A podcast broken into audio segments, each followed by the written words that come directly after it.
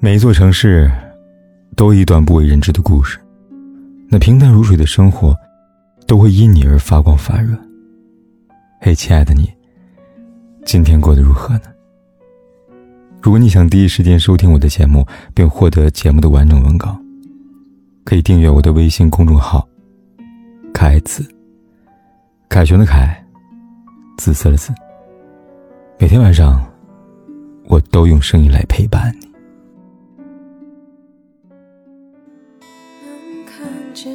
在微博看了一故事，男生经由长辈介绍，用微信加了相亲女生为好友。中午刚添加成功，礼貌性打了招呼，下午就收到了好人卡，被女生回绝进一步的可能。女生拒绝理由是：我了解他朋友圈了，我们可能不太适合，我条件和你差太多了，估计不会有太多共同爱好。在成为微信好友不到一个小时时间内。他通过男生的朋友圈，就直接判定了对方的生活层次。男生说：“我的朋友圈发了什么呢？让你望而却步了。”女生说：“感觉就是你的生活层次比我高出了不少，我怕我们很难有共同语言。”凯哥看了眼男生的朋友圈，那是大多数年轻一代共有的特点：沙雕、爱吐槽，把朋友圈当做抒发自我的小天地，再常见不过了。可在女生眼里，直接上升为生活层次的境界。说实话，仅仅通过一个人的朋友圈就做出所谓的判断，并不是成年人理智的社交方式。可讽刺的是，如今这种千奇百怪的说法越来越多了。穿衣服穿的太朴素了，就别见面了吧；每天都发朋友圈太矫情了，还是算了吧；一看朋友圈没有什么文化，不是我的菜。要知道。人有千万面，社交朋友圈不过是众多中的一面。一个人的品性如何，两个人合适与否，都是需要日积月累的接触和相处才能判断出来的。但很无奈的现实是，成年人一边抱怨爱情不给机会，一边用固执的偏见拒绝所有可能。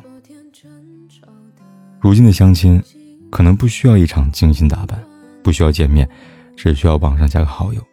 就可以完成一场在线配对了。只是如此过于武断的判断方式，很有可能因为看错一个人，错过了一场缘分。后台留言里有位读者跟我说，聚会上，姑娘经由朋友介绍认识一个男生，在短暂沟通交流中，彼此印象都很好，所以加了好友，聊聊看。本以为或许会发展出一段美好的关系，可没想到事与愿违，反倒受气了。女生跟我哭诉，男生仅仅因为她爱换头像缘故，便隔三差五的用话来数落她，意思就是她爱换头像不专情，很容易三心二意。刚开始姑娘当成玩笑没有在意，谁知男生是来真的，后来甚至讽刺她没有表面上那么纯洁。因为从女生朋友圈来看，认为她太爱玩，心很野。姑娘很郁闷。他们自己做错了什么，要被人莫名伤害，得不到应有的尊重啊！凯哥替姑娘们感到不值，明明是付出真心相待的人，却用一些不着边际的话去抹黑他，嘴里说着这是为你好，实际的行为令人难过又心寒。而这年头，类似的言语并不在少数。爱换头像女生不能要，爱换头像女生最好聊。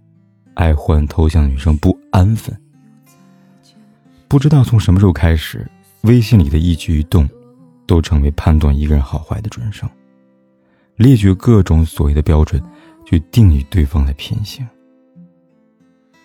当社交网络成为生活中的交往日常，连带把社会上固有的偏见都带进网络朋友圈就好比之前总听到有人批评，看她穿那么少，肯定不是好女孩。妆化那么浓，感觉私生活很乱呢。刺青、纹身、抽烟，沾染一个都不能要。前后两者相比，看起来是不是很类似呢？这世上每个人都是立体呈现的，仅仅靠其中一面就来贴标签，这显然不太合适。在你看不见的角落，多的是你不知道的事实。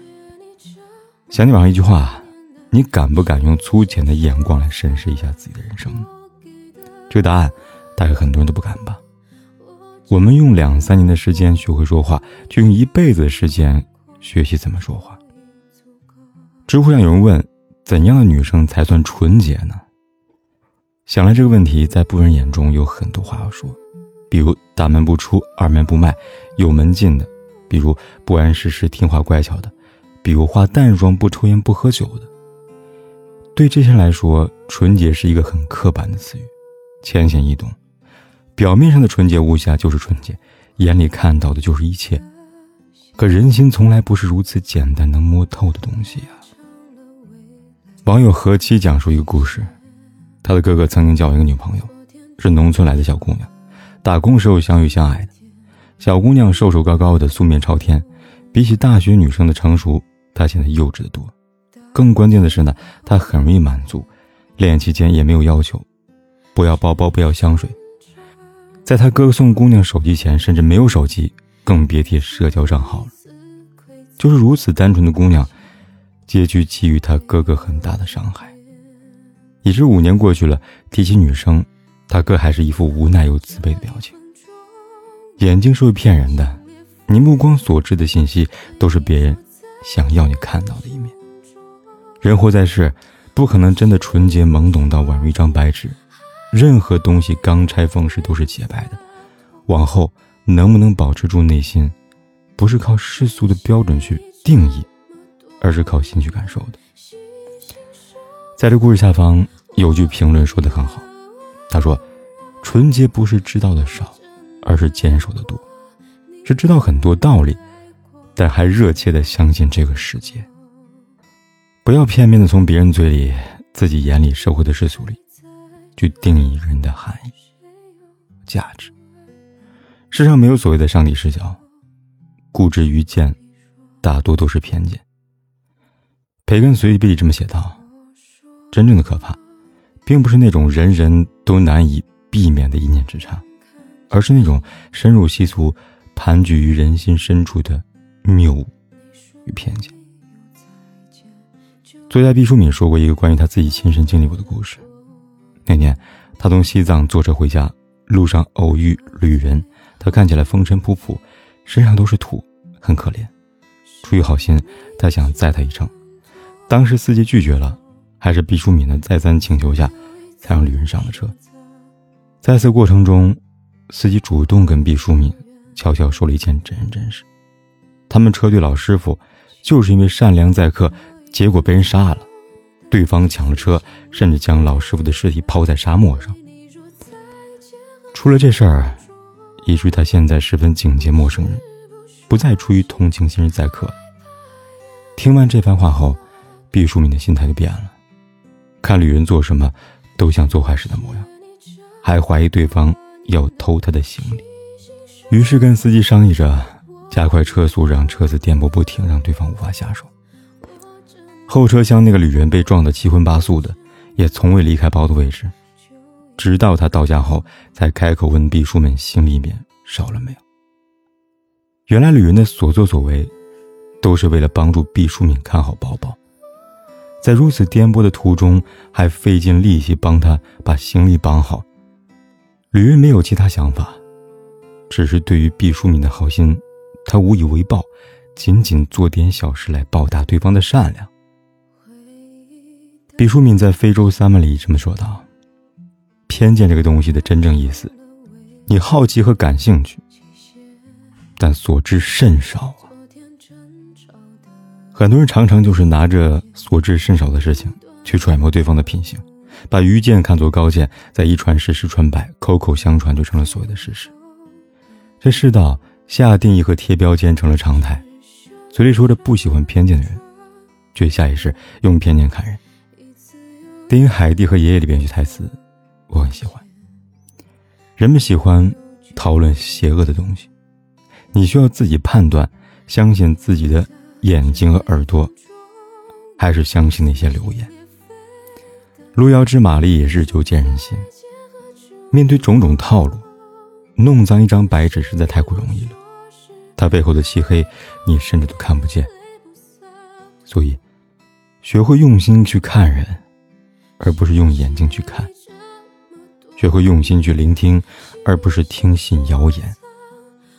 重点在于你自己的心声，而不是别人给你的规则。最后，用歌德的一句话来结尾吧：学会了信任自己，你就明白了应该怎样生活。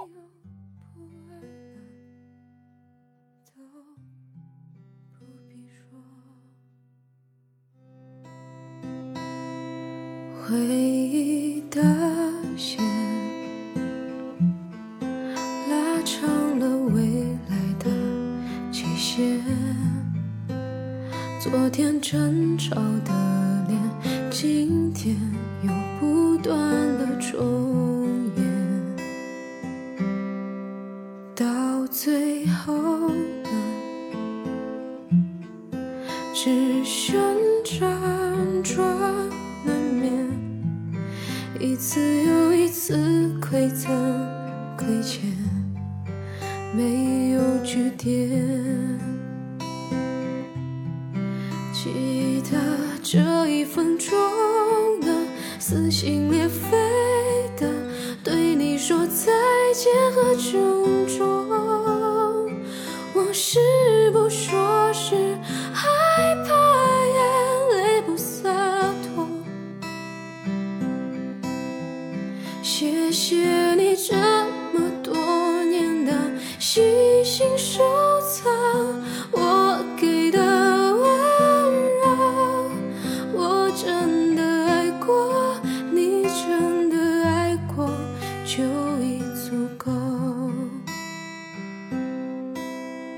天有多黑，夜有多晚，我都在这里等着。跟你说一声晚安。